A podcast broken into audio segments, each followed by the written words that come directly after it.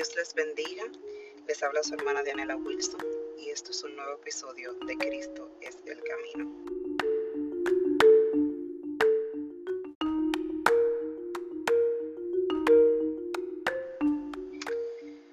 En el capítulo 14 del libro de Marcos está la historia de cuando Jesús caminó sobre las aguas.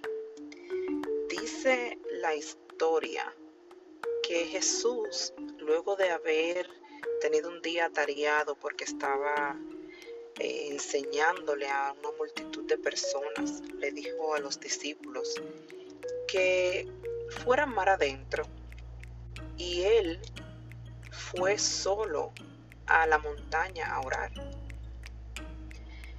Pero cuando él estaba orando y los apóstoles estaban mar adentro, eh, vino una tormenta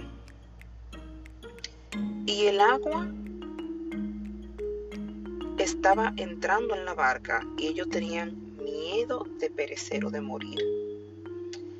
Y cuenta, narra la, la palabra de Dios que en un momento ellos ven a una silueta que viene caminando sobre el agua y se asustaron aún más porque pensaban que era un fantasma para que vean. Las personas no creen en fantasmas desde ayer, sino desde miles de años atrás.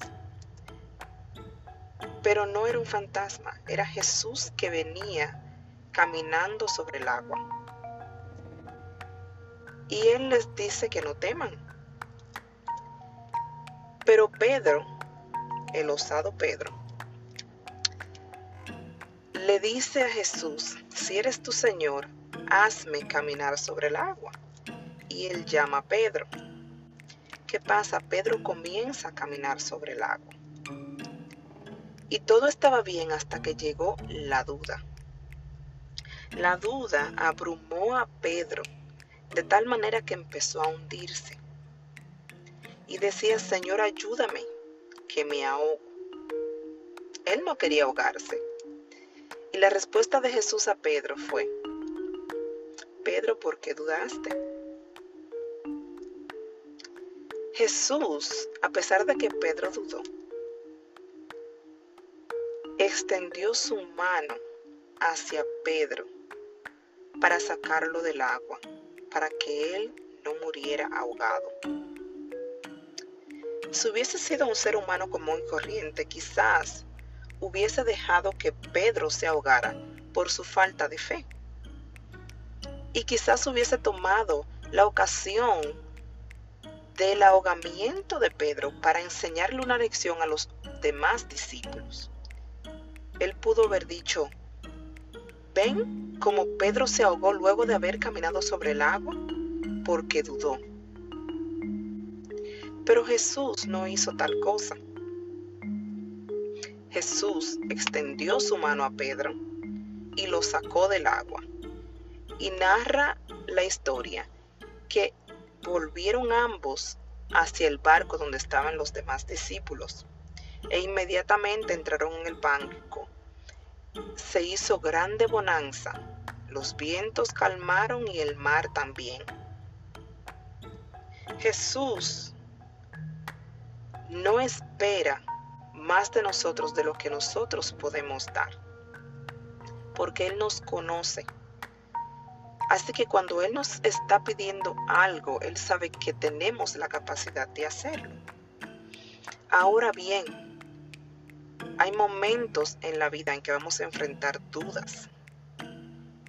Vamos a sentir como que nuestra fe mengua, sea por una situación, por un problema que estemos pasando, por una tribulación. Pero yo quiero decirte hoy que a pesar de que tú dudes en alguna ocasión de tu fe, a pesar de que tú sientas que tu fe es pequeñita, Jesús te ama tanto que no te va a dejar ahogar. Él no va a dejar que te desvanezcas en medio de tus problemas y tus dificultades. Él no va a dejarte morir en medio de los problemas que te abruman. Él está dispuesto a extenderte la mano Solo tienes que pedir ayuda. Él está presto a oírte y está atento para salvarte, para levantarte, para restaurarte, para aumentar tu fe. Así que no dudes ni por un momento del amor que siente Jesús por ti, porque Él no te ama por tus capacidades, Él te ama porque tú eres creación de sus manos. Dice la palabra de Dios que si tuviéramos fe como un grano de mostaza, podremos decir a las montañas, muévete y se moverán.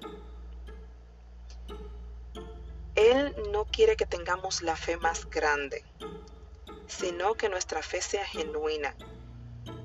En momentos vamos a tener que darnos cuenta de cuáles son nuestras debilidades.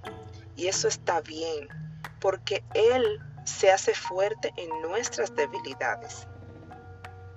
Cuando reconocemos nuestras debilidades, nuestras faltas, nuestros puntos débiles, le damos espacio a Jesús a fortalecernos, a fortalecerse en nosotros, que su Santo Espíritu se fortalezca en nuestra vida y sea la que nos guíe a toda justicia y a toda verdad. Y en ese momento veremos cosas grandes suceder en nuestra vida. Jesús te ama y quiere salvarte. Él quiere darte vida eterna. Él quiere que tú te apoyes en Él, que dependas de Él porque Él está presto para ayudarte en todo momento, sin importar la circunstancia. Dios te bendiga. Espero que esta palabra sea de bendición para tu vida y que si conoces a alguien que está pasando por un momento donde su fe está menguando o por un momento difícil que no sabe qué hacer, envíale este mensaje para que puedan entender de que aun cuando ellos sienten que no tienen fe, Jesús está dispuesto a ayudarlos. Dios les bendiga.